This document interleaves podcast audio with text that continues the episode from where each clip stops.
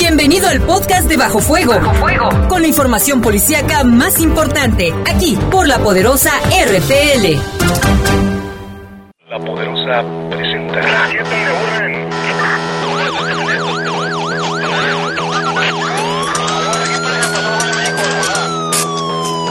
La poderosa, la poderosa presenta.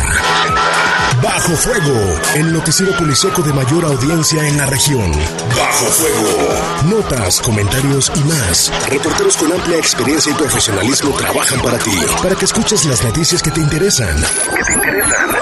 En Bajo Fuego, tu opinión es importante. Bajo Fuego. Búscanos en Facebook como Bajo Fuego. Además, comunícate al 718 79 95 y 96. 718 79 95 y 96. Bajo Fuego. Comenzamos.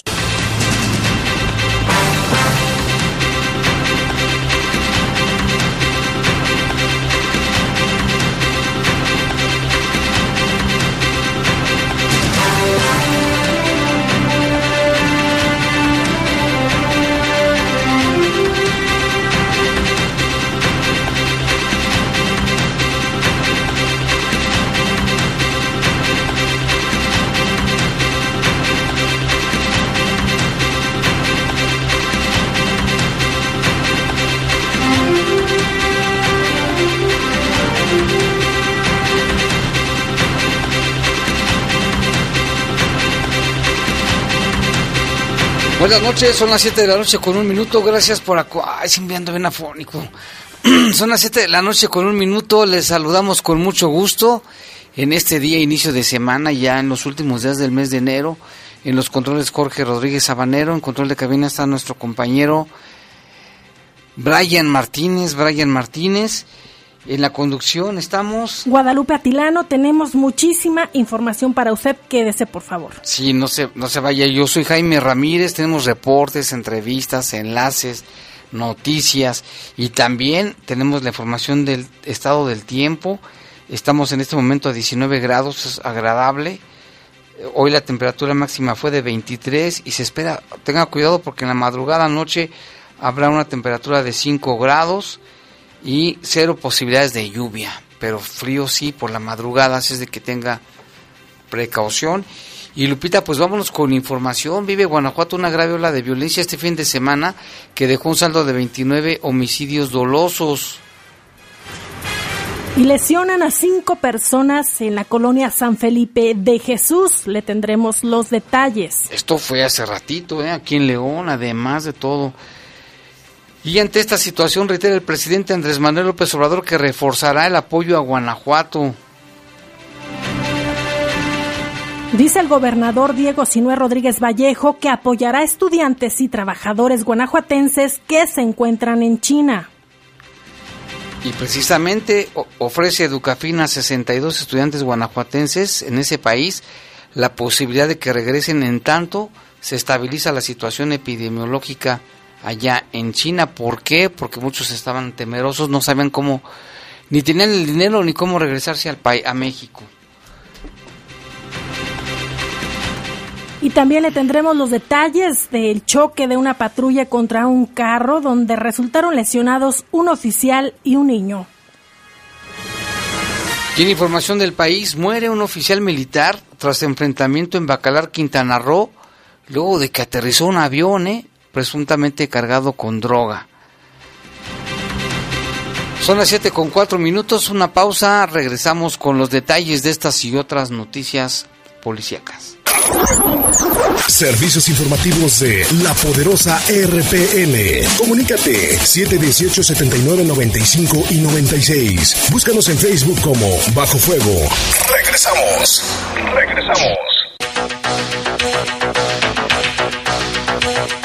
Las 7 con 6, 7 con 6, vámonos con información del país. El secretario de la Defensa Nacional, Luis Crescencio Sandoval, informó que personal militar fue agredido en Quintana Roo, el cual dejó como saldo un elemento muerto y tres más heridos. Ese ataque contra personal militar ocurrió por parte de civiles armados al intentar asegurar una aeronave de procedencia ilícita en el municipio de Bacalar. Aterrizó ahí en la carretera. El elemento muerto perteneció al séptimo regimiento de caballería motorizado, mientras que los lesionados son un general, ¿eh? un general y dos elementos de tropa. En su cuenta de Twitter, el secretario de la Defensa Nacional escribió, hoy fue agredido personal militar al asegurar una aeronave de procedencia ilícita. Lamentablemente perdió la vida un compañero y lesionados un general y dos de tropa, quienes son atendidos, encontrándose o reportando su estado de salud como estables. Y en Aguascalientes, una mujer sembró el terror este fin de semana al robar un arma a un policía y perpetrar un tiroteo disparando contra transeúntes y automovilistas.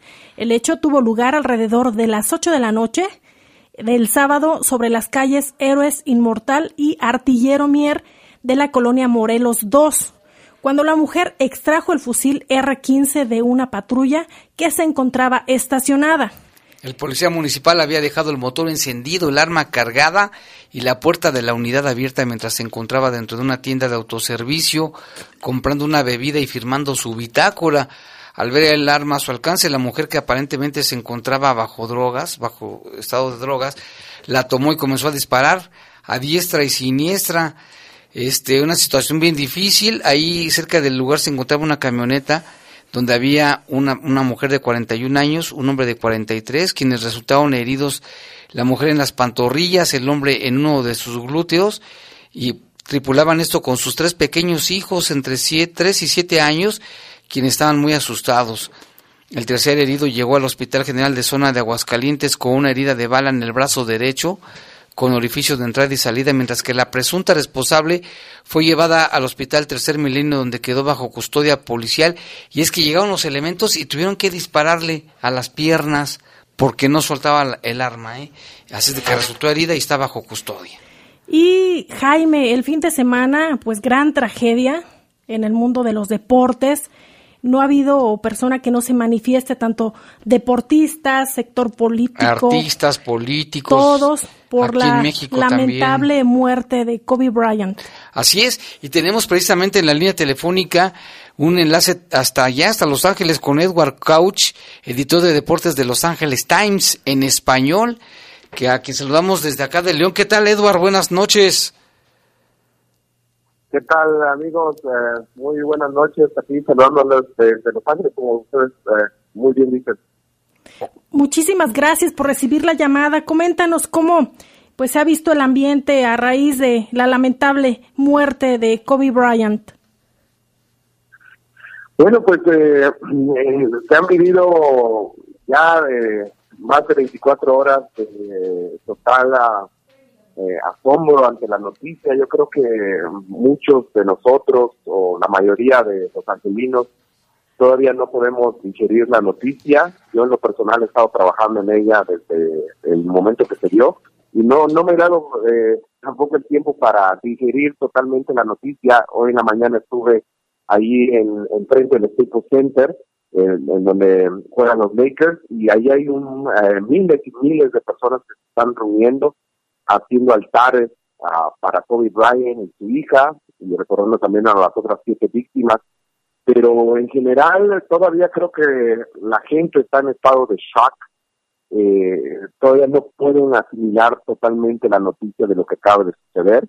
Y, bueno, eh, en la misma organización de los Lakers está, eh, eh pues, eh, todavía está como en duelo porque acaban de anunciar de que eh, suspendieron el partido de mañana entre Lakers y Clippers, así que creo que en todos los niveles de los angelinos eh, que, vivimos en esta ciudad estamos sorprendidos y, en realidad han sido horas muy muy muy oscuras en el, en el mundo del deporte y en, esta ciudad.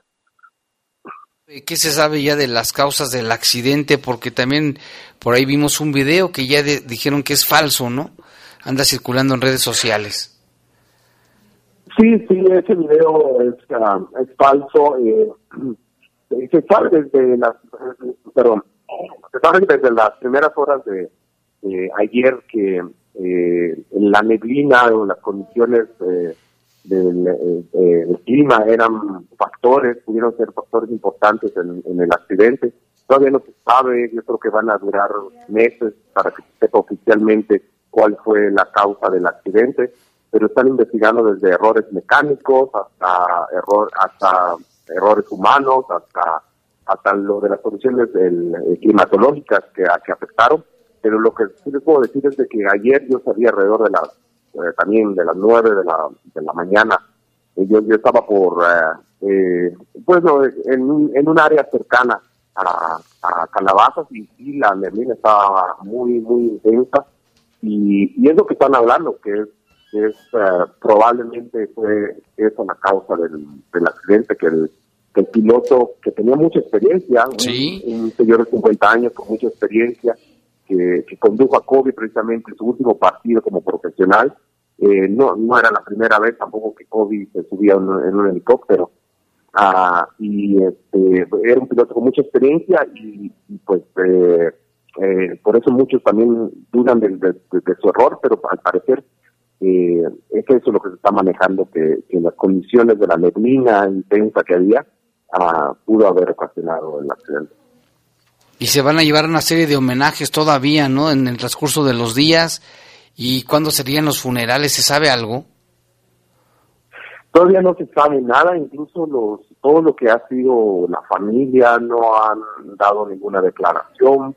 Los mismos Lakers eh, en eh, algo muy raro, toda la organización, incluyendo los reporteros, los eh, las, eh, el Departamento de Relaciones Públicas guardaron silencio, no, han eh, respondido ningunos correos electrónicos, apenas ahora informaron que están a estar suspendiendo el partido de mañana, los precios para el partido de mañana estaban, el más barato estaba, ayer los estaban más de mil dólares, el más barato, y ese era como el primer eh, gran homenaje que se le iba a rendir a Kobe Bryant en su casa, en el, en Center.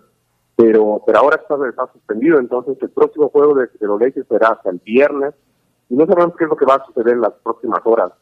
Eh, en realidad yo creo que hay mucho, uh, eh, hay muchas personas que no, que, que este, deben estar planeando todo lo que va a ser uno, eh, este homenaje a Kobe, que creo que va a superar todo lo que he visto. En, en, realidad yo, yo he estado aquí, he estado como periodista 20 años en Los Ángeles y, y he pasado lo de la muerte de Michael Jackson y, muchas cosas más, Jerry West, eh, Jerry Buss, perdón, el, el, dueño de los Dodgers, eh, de los Lakers, perdón, y, y nunca, nunca he, he, vivido lo que se está viviendo en estas, en estas horas.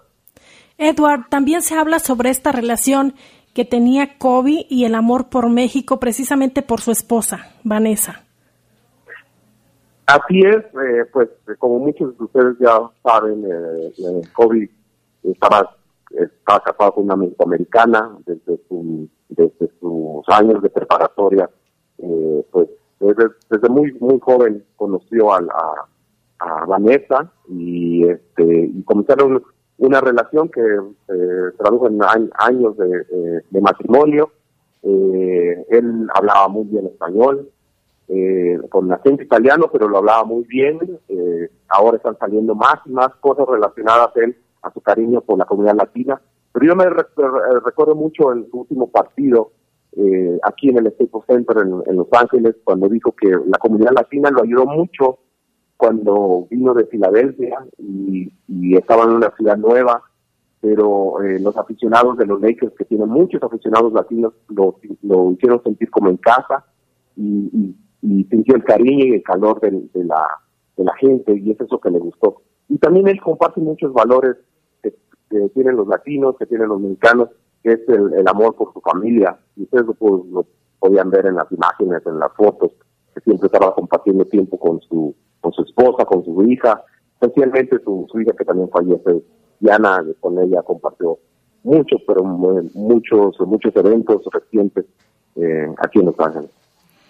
Híjole, pues qué, tragedia de verdad. Y bueno, también de acuerdo con la información, los, los cuerpos fueron identificados rápidamente y los que acompañaban también a, a Brian, este, un dolor muy fuerte a todas las familias, ¿no?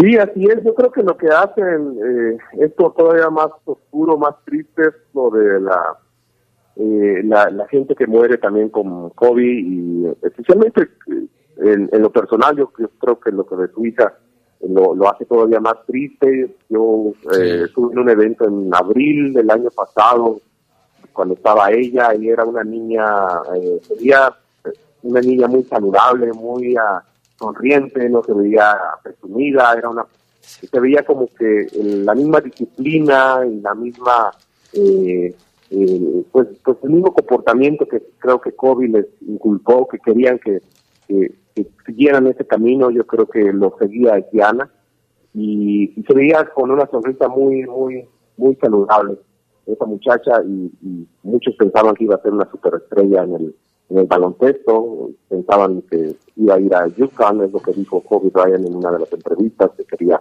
que fuera a esa universidad. Y ya la estaba preparando para el mundo el básquetbol colegial y, y, pues muchos lo, lo, consideraban como una gran prospecto. Entonces, uh, yo creo que eso es lo que hace todavía más, más triste esta historia. Muchísimas gracias, Edward, por recibirnos la llamada. Gracias a ustedes. Buenas noches y un saludo hasta Los Ángeles y pues nuestro pésame también para ti porque seguramente también esta noticia te, te pegó. Ya, ya se cortó, pero bueno, pues muchas gracias a Edward por tomar la llamada. Él es editor de deportes de Los Ángeles Times en español y pues ya nos dio muchos pormenores y muchos detalles de esta situación que pues afectó a muchas personas. Así es, Kobe, Kobe Bryant, 1978-2020. En paz descanse. Y es hora de hacer un corte, son las 7 con 18 minutos, vamos a una pausa y volvemos aquí en Bajo Fuego. Servicios informativos de la poderosa RPN. Comunícate 718-7995 y 96. Búscanos en Facebook como Bajo Fuego. Regresamos. Regresamos.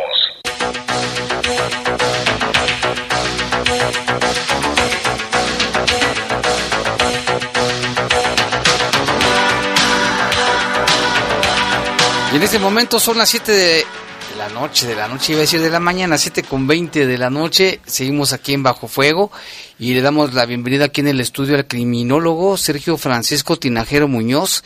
Bienvenido, Sergio Francisco, aquí al, al, Bajo Fuego, al programa de Bajo Fuego. Muchas gracias, muy buenas noches. Agradezco la oportunidad. Vamos a platicar de una obra que escribiste muy interesante, pero antes también queremos darle la bienvenida a estudiantes de la UDL del cuatrimestre, quinto cuatrimestre o de qué más, quinto todos. Y están aquí, bueno, bienvenidos. Están viendo cómo hacemos el programa y les tocó la entrevista. ¿eh? Excelente, ¿no? Bienvenidos también, jóvenes. Muchas gracias. Oye, Sergio, bueno, pues platícanos de esta obra que se llama La fotografía forense. hasta, hasta da miedo el nombre, ¿no? Pero a ver, platícanos, que, porque tú, tú ves las cosas con otro otra mirada, otra, otros detalles, ¿no? ¿Qué es la fotografía forense y en qué consiste? ¿Cómo ha evolucionado? Así es. Bien, la fotografía forense eh, obviamente nace a través de, de, las ciencias, muchas gracias, de las ciencias forenses. Esto es el foro donde la persona, en este caso el perito, tiene la oportunidad de defender a juicio oral las fotografías tomadas en el lugar de los hechos. Obviamente no es un fotógrafo improvisado, hay que hacer este, fotografía forense, hay que estudiarla ya sea en una carrera de criminología o hacer algún diplomado y en este caso utilizar la técnica para poder mostrar las fotografías del lugar de los hechos. Francisco, ¿qué encontramos en este libro que por cierto nos trae sorpresas para todos los que nos están escuchando en este momento? Así es. Bien, mira, el contenido del libro es básicamente para aquellos que quieren iniciarse en la fotografía. Vienen los principios básicos, un poco de historia. Esa historia de la fotografía, ¿no? Desde sus orígenes ya vi. Sí, así es, porque escribimos con luz. Sin embargo, también lo, este, algo esencial es que es el fundamento legal. El fundamento nos permite, obviamente, ser parte legal de una toma de fotografía, cómo se va a llamar y cómo se va a tomar sí necesitamos esa parte legal. Después de que ya aprendemos lo anterior, viene cómo hacer la exposición correcta con una fotografía. Oye, y una, en una escena del crimen, ¿qué tan determinante puede ser una fotografía precisamente en, el juicio o en la presentación previa de pruebas? Por lo cual debe debe tener debe ser tomada muy profesional por los peritos, ¿no? Sí, es correcto. Aquí en el libro hablo de las diferentes técnicas y cómo puedes utilizar una cámara con tu sensibilidad, con tu abertura y con un objetivo que tengas a la mano o que tengas específico en una cámara. Cada técnica va a quedar fielmente en una fotografía que va, va a ser perenne. Esto quiere decir que va a quedar en el tiempo y es un testigo fiel del lugar en el momento en el que el perito la toma. Quiere decir que ahí mismo en el libro plasmo cómo puedes tomar la fotografía en el espacio y cuando haya alguna duda la fotografía va a traer en el momento donde se encontraba los objetos, la persona o el medio. Y una sentencia puede depender de esto, ¿no? Depende del juzgador.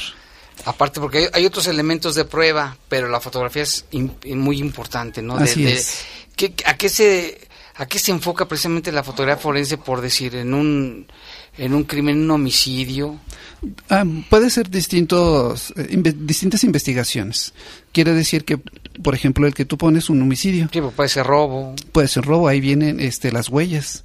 Hay lugares en donde si tú levantas mediante tus polvos o tu cinta magnética o este, tu polvo magnético, perdón, levantas el indicio, puede perderse.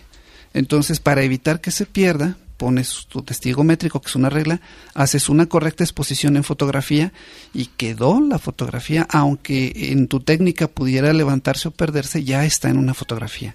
Francisco, ¿qué papel juega la cadena de custodia? Básico la cadena de custodia nos va a permitir para saber qué es lo que tenemos y quién lo tiene. La cadena de custodia obviamente no es solamente es un documento, son muchos documentos, es este al alcance de todo el mundo desde el dominio público y se encuentra en la página de la Fiscalía. La cadena de custodia nos va a permitir darle continuidad a cada uno de los elementos, ya sean biológicos o sean físicos, para continuar la investigación. Luego nos dicen a nosotros, incluso como periodistas, que hay que respetarla por la contaminación de las evidencias. ¿Tú qué nos puedes decir eh, con base a tu trayectoria y que ahora vemos plasmado en esta obra? Es correcto. Obviamente hay un acordonamiento, también como lo dice el Acuerdo 5 de cadena de custodia, para no invadir. ¿Qué sucede si alguno de los medios o alguna persona o algún oficial pasa inadvertidamente y deja un rastro de calzado? o se lleva en sus prendas algún objeto. Hay que fotografiarlo. Por eso es importante todos los medios y obviamente pues, se va a convertir en un elemento de prueba, ¿no? Porque si no, se contamina. Como antes, todo el mundo se metía, salía, tomaba, agarraba y ahora ya se, tiene que perpetuar de esta manera. por eso existe la capacitación. policías, ¿no? sí, ya hay la capacitación y se les está dando, por supuesto. Oye, y luego la obra, me está, fíjate, hasta la, la pone una bolsita así como de evidencia, si nos está escuchando el público, así la bolsita como si fuese, fuese una prueba, ¿no? Así es. Que por cierto, y gracias, este, te agradecemos, Sergio Francisco Tinajero Muñoz, nos trajo cuatro libros, cuatro libros, para las primeras cuatro personas que nos llamen al 718-7995 y 718-7996, ahí está nuestra compañera, ¿cómo se llama? Melanie. Melanie va este, a recibir sus reportes. Las primeras cuatro personas que nos llamen se llevan este libro que se llama Fotografía Forense de Sergio Francisco Tinajero Muñoz. Así es de que marquen ahora. Adelante, seguramente usted se preguntará quién es Sergio Francisco Tinajero Muñoz y le comento un poco. Él nace en León, Guanajuato, México, es criminólogo de profesión y ha cursado diversas temáticas en fotografía forense. Cuenta con 27 años de experiencia en fotografía en eventos sociales, culturales y de retrato y actualmente eh, labora como perito en la Agencia de Investigación Criminal Regional en León, Guanajuato en la que desde el 2012 ha participado en funciones sobre fotografía forense, así que es una persona muy preparada y como ya le mencionaba Jaime, hay eh, libros para que usted se comunique con nosotros, son cuatro, la verdad que vale la pena, es un tema muy interesante, se llama fotografía forense. Así es. Oye, también, ya que eres criminólogo, a ver, platícanos, este, ¿por qué la violencia se ha incrementado como nunca jamás en la historia del país? Así una, una pequeña consideración u opinión. Bien, esto es multifactorial. Quiere decir que la sociedad va evolucionando y va cambiando conforme su medio. Si distintos jóvenes tienen obviamente otras oportunidades y son las aspiraciones diferentes en cada región, obviamente Si tú quieres ser arquitecto, es porque tu medio te lo permite y quieres ser arquitecto. Si quieres ser abogado, si quieres ser criminólogo. Pero si por algunas circunstancias de tu vida en el desarrollo donde tú vives son otras las situaciones, te va a encaminar a diferentes lugares. En este caso puede ser algo como lo que tú mencionas, ¿no? Parte de esta delincuencia que son fácilmente atraídos. Y hay este, hay salida. No sé. No vemos la salida, está difícil saberlo, ¿verdad? Pero la salida como a, lo sí, que, termine, que, que esto, esta ola de criminalidad, de asaltos, robos, que nunca ah, se había claro, por supuesto, que no quede la impunidad porque se necesita hacer la denuncia. Hay que hacer la denuncia. Es importante. Es muy importante hacer la denuncia. hecho mucha hincapié en eso. Pues muchas gracias. ¿Algo más que nos quieras decir, Sergio Francisco Tinajero? Pues agradecido con ustedes por la oportunidad. Sigan en la página de Facebook, es Sergio Francisco Tinajero. Ahí tengo algunas publicaciones y también este pongo a la venta el libro. ¿En dónde está? ¿Dónde lo pueden adquirir? Lo pueden adquirir a través de mi página de Facebook o también este estoy ahorita en negociaciones para este acercarme a alguna librería y poder colocarlo. No, pues está interesante. Sin duda todos los estudiantes de criminología lo deben tener, ¿eh? La verdad. y también los este los profesionales de, criminólogos, ¿eh? ¿eh? Está abierto para el medio, como tú ves, es a un principio es para gente que desea incursionar en la fotografía y después ya se especializa un poco más. Pero si tú quieres aprender a utilizar desde tu cámara, utilizar el correcto manejo de un objetivo, este es el libro ideal para empezar. Para los chavos que lo consigan ahora que ah, los, comunicólogos, ¿eh? esto es básico en fotografía. ¿Cuál es tu, cuenta de Facebook? De Facebook es Sergio Francisco Tinajero. Es una fanpage y ahí pueden encontrar muchas opciones. Muy bien, pues muchas gracias eh, por venir y eh, darnos un poco más de visión ahora sí de la fotografía. Así es, muchas gracias. Y sobre todo forense. Y bueno, pues vamos a, vamos a continuar con más información. Nos vamos un corte y volvemos en un momento. Muchas gracias. Servicios informativos de la poderosa RPN. Comunícate 718-7995 y 96. Búscanos en Facebook como Bajo Fuego. Regresamos. Regresamos.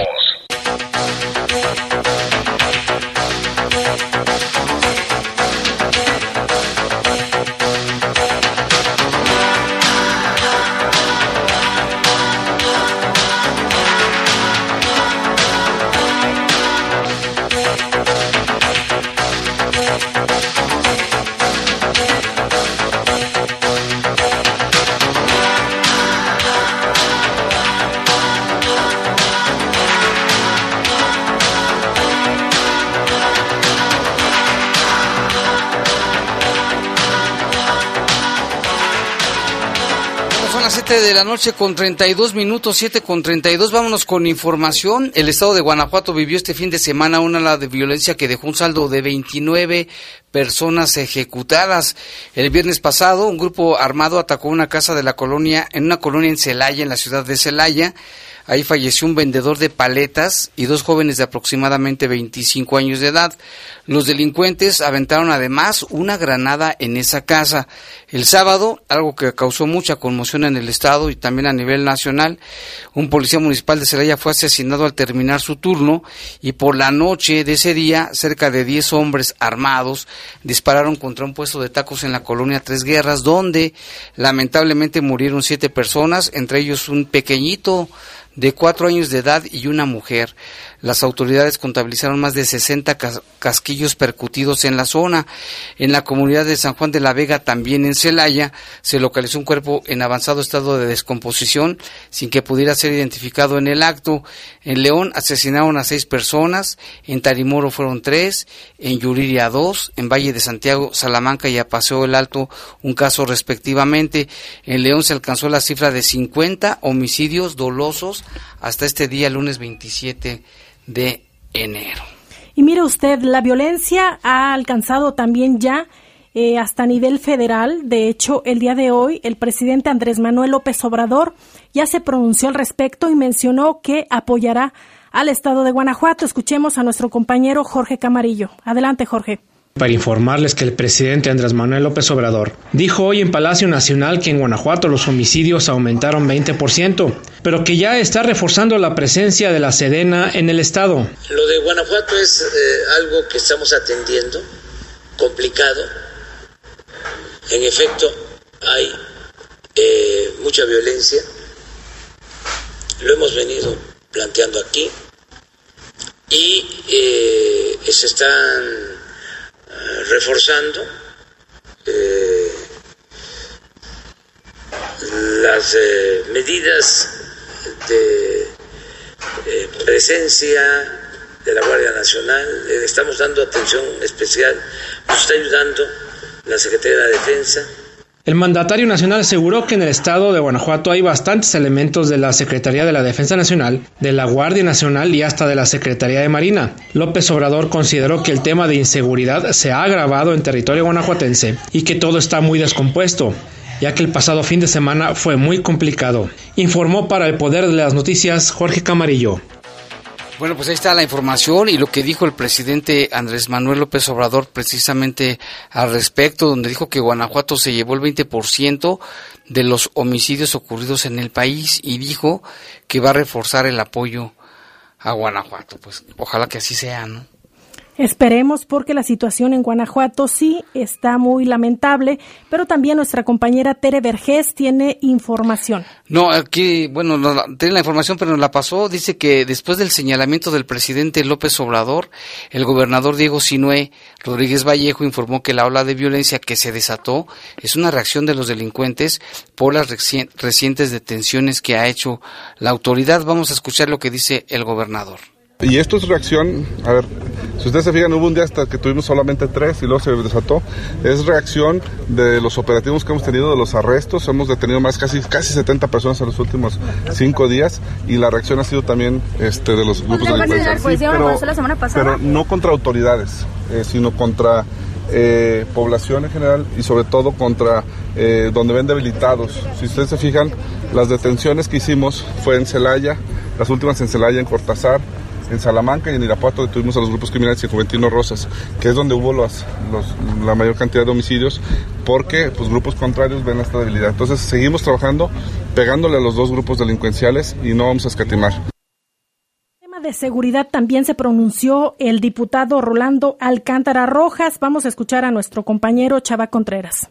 Ante la alarmante ola de masacres y ejecuciones que tienen al estado de Guanajuato en el primer lugar nacional con mayor número de homicidios dolosos, el diputado local Rolando Alcántara Rojas considera que la federación debe enviar refuerzos para fortalecer la seguridad pública. Asimismo, no está convencido de que en algunos ataques, sobre todo los registrados en las últimas semanas, las víctimas sean personas totalmente ajenas a los bandos criminales. El tema de que al parecer, digo, no tenemos todavía los datos específicos de la investigación que tendría que hacerse muy a fondo, es gente que no, pues que pareciera que fue de manera azarosa el tema de los de los ataques, ¿no? Porque no no no parece algún enfrentamiento o algo relacionado directa. En algunos casos, ¿no? En otros casos, pues lo han relacionado con, el, con encontrar armas de fuego de alto calibre o drogas, etcétera, etcétera. La preocupación de que el presidente Andrés Manuel López Obrador dice tener por la seguridad de los guanajuatenses debe traducirse en hechos, apuntó Rolando Alcántar. Pero lo que quisiéramos ver pues son aquí elementos de la Fiscalía General de la República que estén investigando, que estén agarrando los temas federales del narcotráfico, del huachicol, deportación de armas de fuego, del crimen organizado. Esa es la forma de podernos apoyar, ¿no? Igual con los elementos que se han prometido, también es una forma de apoyar y sobre todo con recursos para fortalecer a los municipios. Sobre la posibilidad de cambiar al secretario de Seguridad Pública, Álvaro Cabeza de Vaca, el diputado dijo que ese es un tema que única y exclusivamente le compete al gobernador Diego Sinué Rodríguez Vallejo. Informó desde Guanajuato Capital, Salvador Contreras. Gracias a nuestro compañero Chava Contreras, pero también hay más información porque fíjese usted que ante la inseguridad que vive actualmente el estado de Guanajuato, algunas mujeres toman cursos de defensa personal, sí, así como lo escuchó. El profesor de Jiu-Jitsu brasileño Héctor Aldana explicó que es una de las disciplinas en la que no se golpea, sino se trata de inmovilizar al agresor mediante articulaciones y llaves. Escuchemos. Sí, la situación actual, la situación de, violencia y de inseguridad, pues ahora sí que nos, nos forza la necesidad de, de buscar algo para empezar a defendernos, para sentirnos más seguros y el jiu-jitsu brasileño es una buena opción. ¿Y si hay asistencia, si hay este interés de la gente? ¿Mujeres, hombres, mujeres, eh, niños? Ahorita en, lo personal damos clases para, para mujeres, para hombres y para niños, para los tres, pero sí estamos teniendo buena respuesta. Somos un arte marcial nuevo y pues estamos, estamos en crecimiento, la gente se ve interesada por lo que hacemos, ya que pues es un, un arte marcial muy efectivo en combate cuerpo a cuerpo. Pues Así las cosas, tú estuviste ahí, Jaime, haciendo esta notita, platícanos. sí, no, pues bien, fíjate que hizo una, dio una clase de demostración como a unas 12 muchachas ahí en un gimnasio que se llama Vidi Best, que está aquí por San Juan Bosco en la calle Navarra, y todas respondieron bien y les gustó mucho el taller, o sea que ya se van a animar a tomar el curso. Órale. Eso está perfecto, pero tenemos más información acerca del gobernador de Guanajuato. Así es, el gobernador Diego Sinue Rodríguez Vallejo informó que se apoyará a los estudiantes y a, los guanajuatenses que se encuentran actualmente en China, guanajuatenses que trabajan, no solamente estudiantes, sino también trabajadores, para que regresen al Estado. Vamos a escuchar. Los chavos están bien, nos reportan ellos están bien, educación está en contacto con ellos, son de 60 jóvenes, 62 jóvenes, y la verdad es que se suspendió clases en China por lo mismo del virus, entonces la verdad que no tiene sentido que estén allá eh, sabemos que es un no vienen por el costo, porque muchos, todos los estudiantes, la mayoría, pues son gente de escasos recursos, que gracias a las becas de Educafin están yendo ya. Entonces nosotros lo que debemos hacer es mm, lo que se tengan que gastar para traerlos mientras se resuelve el problema. Hoy decidimos, eh, precisamente en la reunión de la mañana, después de la seguridad tuve una reunión y decidimos, este, pues ya que Educafin se ponga las pilas a ver los vuelos, a ver cómo está. Bueno, pues ahí está lo que dijo el gobernador respecto a este tema y también Educafin emitió un comunicado donde dice que el gobierno de Guanajuato a través del Instituto de Financiamiento e Información para la Educación Educafin mantiene contacto permanente con los 62 estudiantes apoyados para sus estudios en la República Popular de China tras las alertas sanitarias derivadas del llamado coronavirus. Actualmente ninguno de los estudiantes se encuentra radicado en la ciudad de Wuhan, donde las autoridades han informado fue el brote del virus. El gobernador, lo acabamos de escuchar, ha dado instrucciones para mantener un canal abierto con los estudiantes, sus familias y autoridades federales de salud y la Secretaría de Relaciones Exteriores tomar medidas necesarias para repatriar a los estudiantes guanajuatenses que así lo soliciten. Los estudiantes están bien, dijo el gobernador, ya lo habíamos escuchado. Además, la Secretaría de Salud estará a cargo de dar orientación y seguimiento a quienes hayan realizado un viaje a aquella región. En caso de los estudiantes de universidades chinas anfitrionas, dentro del programa activado protocolos de atención, prevención y monitoreo, y hasta el momento se tienen ubicados, ya decíamos, 62 estudiantes en diferentes programas y se encuentran distribuidos en universidades y regiones como, no, pues está difícil decirlo, Shanghai, Universidad de China, Helgan, Universidad de Harbin, en la ciudad de Harbin, en la ciudad de Jiangsu, Shanghai, Tianjin y también en Xi'an University de China. Ahí está la información. Y es que el sábado teníamos aquí la, el testimonio de un joven de aquí de León que él estaba precisamente, él estudia en la ciudad de Harbin, él está estudiando chino mandarín, hasta salió en verso, ¿verdad? Y decía que no tenía, no sabía cómo regresarse, se había ido de vacaciones a Shanghái y que todo estaba cerrado, estaba el ejército, que ya se quería regresar y bueno, pues todo eso causó esta reacción. Esperemos que ya pronto tengamos buenas noticias de los que se quieran regresar. Mientras tanto, vamos a hacer una pausa. No, vámonos directamente con más información, Lupita. Sí, tenemos información también de Jorge Camarillo, quien nos habla sobre estas medidas o esta información que dio el secretario de Salud Daniel Alberto Díaz Martínez a los guanajuatenses que están en China y que podrían ser puestos en cuarentena a su regreso solo si presentan síntomas de la enfermedad, este famoso coronavirus, que por cierto está causando bastante expectativa, pero vamos a escuchar a Jorge Camarillo para informarle a nuestro auditorio que el secretario de Salud del Estado, Daniel Díaz Martínez, dijo que el caso del joven guanajuatense que está en China y que ha solicitado el apoyo para regresar, pues se le pondría en cuarentena en su arribo al Estado siempre y cuando presente los síntomas de la enfermedad. Siempre y cuando tenga signos o síntomas, eh, como les comenté de una vez, los controles se ponen desde cuando va a salir, independientemente que sea desde aquí que se le está brindando todo el apoyo para que regrese pronto, no se dejaría salir si el paciente tuviera signos o síntomas o relación en función de contactos.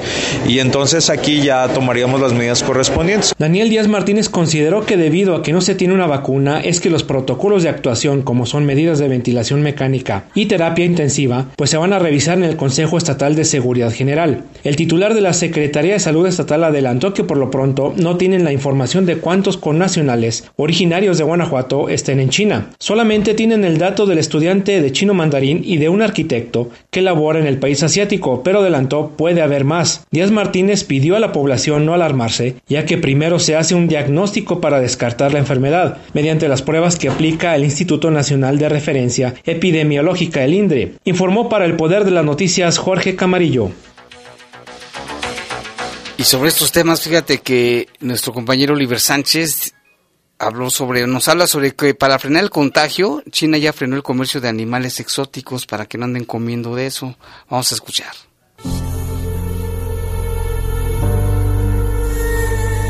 China prohibió el comercio de animales salvajes en un intento por frenar la expansión del coronavirus de Wuhan.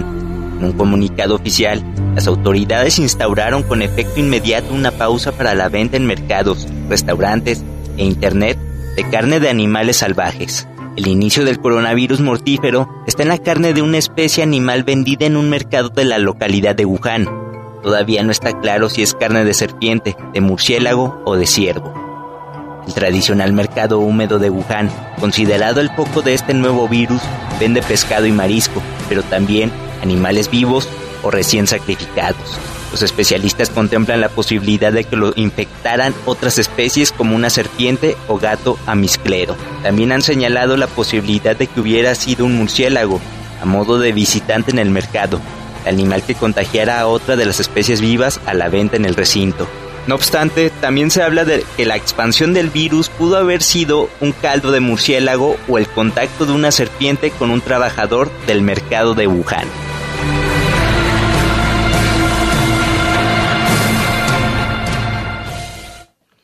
Pues ahí está la información relacionada con este tema. Y bueno, aquí tenemos, decíamos dos, tenemos ¿cuántos son? Como 15 estudiantes de la Universidad de León. Se encuentran dos que sí se animaron a platicarnos. A ver, platíquenos quién, quién primero. Aquí mi compañero Edgar. A ver, Edgar. aquí estoy. ¿Qué te parece lo que has visto ahorita que llegaste aquí a la estación?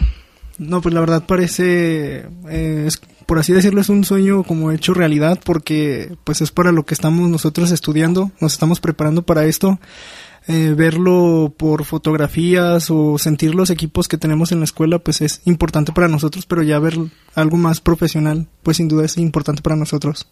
Y gracias por la invitación. ¿Y por tu parte? Muchas gracias por la, por la confianza, aunque estamos un poquito nerviosos, pero aquí nos animamos. Pero es muy, muy padre ver, bueno, en lo personal, a mí desde que entré a estudiar la, la carrera de, de, comunicación, pues ha sido algo que siempre me ha llamado la atención, que es el radio, ¿no? El poder em, em, eh, emitir información a, a, a los radioyentes. Eh, creo que se me hace algo bastante interesante y, y, bueno, conocer más como los procesos, los, el equipo que tienen aquí, porque bueno, en realidad en la universidad tenemos el equipo, pero no tan, tan profesional como, como lo tenemos aquí ya este, en pues físico. ¿Se lo imaginaban así? ¿El mundo de la radio? Eh, pues, sí me daba una idea, pero, pero creo que pasó mis expectativas. Sí, por lo que hemos visto en la escuela, como digo, son equipos pequeños y ya ver esto, pues ver que son equipos tan caros, pues sí, hasta da miedo acercarse. no, no pasa nada, ¿eh? ¿Qué creen? ¿No quieren Hace... hablar nuestras compañeras de Francia? Sí. Sí, que se, que se atrevan a, a ¿Quién quiere hablar? unas palabras ¿Quién en se el anima? micrófono. Charlene. Charlene. Charlene. Sí. No, dicen que es que no hablan bien español, ¿verdad? Bueno, pues bienvenidas también. Y pues gracias, chavos. Vamos a estar aquí con más información. Y tenemos un, ¿Quién quiere leer reportes? A ver, ¿quién se anima? Gracias. Gracias. A ver. Para que vayan para practicando ya. Aquí, aquí, siéntate. Para que vayas practicando. Acércate. Pues bueno, aquí nos comentan que hace rato eh, marcaron diciendo que una pareja eh, les tomó fotos a una niña y que al parecer la abuelita de la niña se les arrimó y les preguntó que por qué le estaban tomando las fotos a la niña, que le dijeron que no sabían que, que le preguntaran al señor y se fueron corriendo por un barbecho. Sí, es que resulta que originalmente esto dijo, mira. Ah, ok, ok, perdón. Me, bueno, le comentó eh, la esposa de una, una, persona que se nos comunicó con nosotros que en la semana pasada en la primaria licenciado Adolfo López Mateos del turno vespertino, que aquí estudia, eh, bueno, su hija de la colonia San Sebastián, se ha aparecido carros polarizados tomando fotos a los niños de la escuela cuando salen de las clases. Muy bien. ¿Cómo te llamas? Mi nombre es Jaime Villanueva. Ah, eres mi tocayo. ¿Estás nervioso, verdad? Algo. no, muy bien. No, aquí lo que deben de hacer es reportar inmediatamente al 911. Si pueden, que no se encuentran los, a quienes están tomando las fotos de los niños, pues para tener más elementos. Y sí, hay que tener mucho, mucho cuidado. Con los menores, sobre todo, recuerde que nadie puede tomarle fotografías a sus hijos y mucho menos publicarlo en las redes sociales porque esto es delito si no tienen su consentimiento. Saludos a Arturo Osvaldo que nos está escuchando con su familia. Gracias. Y acá también, bueno, tenemos más, más información, Lupita. Así, así es, mire, tenemos eh, una información que nos proporciona la Secretaría de Seguridad Pública de León sobre eh, la recuperación de 10 vehículos con reporte de robo y la detención de 7 personas. Señalan que derivado de las acciones implementadas para disminuir el delito de robo, la Secretaría de Seguridad Pública, en hechos distintos registrados durante el pasado fin de semana, recuperó 10 vehículos con reporte de robo o alteraciones en el número de serie. Aseguró un arma de fuego y detuvo a siete personas. Uno de los hechos se registró en la calle Cerro de Jerez de la colonia Cerro Cerrito de Jerez. En el lugar anterior señalado, oficiales de la Policía Municipal detuvieron a quien se identificó con el nombre de Alfonso de 30 años de edad, que cuenta ya con 10 detenciones por diversas faltas y delitos. Alfonso se le aseguró un, Alfonso se le aseguró una motocicleta de marca itálica modelo 2018 sin placas de circulación y con reporte de robo. Y aquí tenemos más reportes con Hola, ¿qué tal? Buenas noches, Juan Carlos Romero eh, como para comunicarles y hacerles saber que un radio escucha se comunicó aquí a la estación eh, exigiéndole a las autoridades del municipio eh, ir a la zona de Ibarrilla, eh, Haciendas de Ibarrilla, Valladito, Palenque de Ibarrilla, Ermita de Ibarrilla, para terminar de una vez por todas con los robos y los asaltos que al parecer están hartos. Muy bien, muchas gracias. ¿Qué tal las más bien los reportes, estos pininos de, de los estudiantes de la Universidad de León? Y hay más información, Jaime, también aquí del municipio y es que la Secretaría de Seguridad Pública de León recuperó tres vehículos robados, incluyendo un taxi ejecutivo, y detienen a una persona armada en el interior de una tienda departamental y otra por daños e intento de robo a joyería. Gracias al patrullaje estratégico y reportes oportunos de la ciudadanía, se lograron acciones positivas y se pudieron evitar hechos constitutivos de delitos en agravio de la tranquilidad y la seguridad ciudadana. Y bueno, también, bueno, queremos decirle a la gente que ya, ah, gracias que llamaron y se llevaron el libro, el libro que se llama Fotografía Forense, este, Fotografía Forense, se lo ganaron José de Jesús Hernández le, para que pase aquí en horas de oficina, Francisco Ángel Ruiz a ver, a ver, a ver, bueno, Ángel Ruiz, Agustín Aldana Jaramillo y José Fernando Parra Rodríguez para que pasen de lunes a viernes en horas de oficina de 10 a 2 de la tarde y de 4 a 7 de la noche con la señorita Ruth para que pasen a recoger estos libros excelentes. ¿eh? ¿Y hay más información, Lupita? Así es, ya le dábamos conocimiento al inicio de este informativo sobre un accidente en Boulevard Delta, esquina eh, Jerez de Guadalupe de la colonia Valle de Jerez. Hay personas lesionadas por choque en la que participó una unidad de policía. Los lesionados, de nombre Goliat Alejandro, de 8 años, fue trasladado en una ambulancia de Cruz Roja.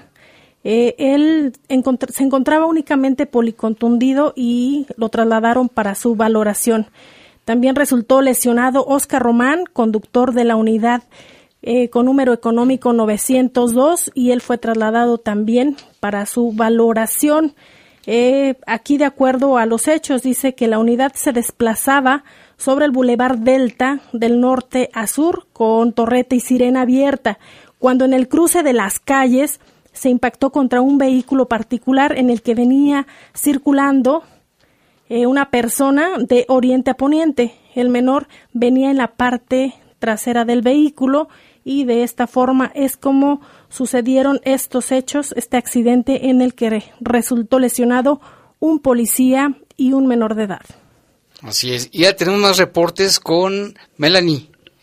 Acércate un poquito al micrófono, Melanie, porfa.